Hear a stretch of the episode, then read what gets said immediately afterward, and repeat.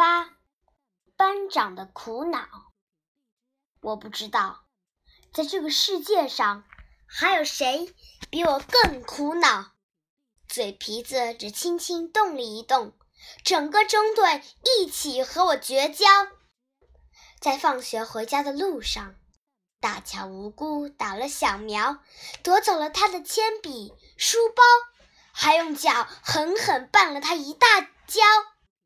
同学们叫叫嚷嚷，返回了学校。教室的屋顶差点让喊声掀掉。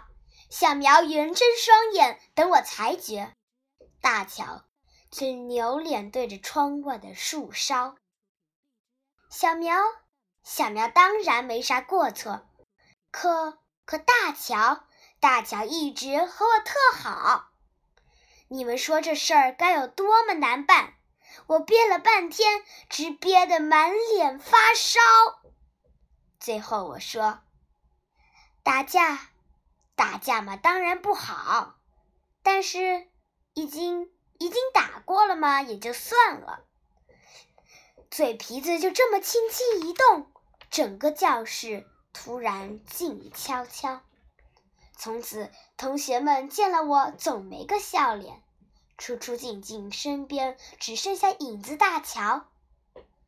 哎，一个人要是整天只和影子过活，你们说这日子还有什么味道？